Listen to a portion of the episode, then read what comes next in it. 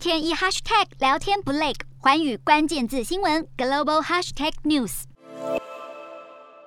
俄罗斯以军演名义在乌克兰周边集结大军，战争随时可能爆发。针对俄乌难解的僵局，美国国际关系专家研判，接下来的情势发展不外乎三种可能，就是全面入侵、切香肠战术，或是长期施压。国际间最不乐见的情况就是俄军举兵攻入乌克兰。美国情报显示，俄国全面入侵所需的战力已经就定位，能够北从白俄罗斯，南从克里米亚，或东从俄乌边界进攻，占领更多乌克兰领土，推翻乌克兰政府，扶植傀儡政权，或是以战逼和，迫使乌克兰接受俄方条件，不再与欧美国家展开军事合作。不过，俄罗斯一旦正面出兵，势必会面临欧美制裁，所以专家分析，俄国可能会退而求其次，采取渐进的切香肠战术，不直接出兵，好避开西方国家制裁。俄罗斯可能在台面下发动网络攻击，散播假消息，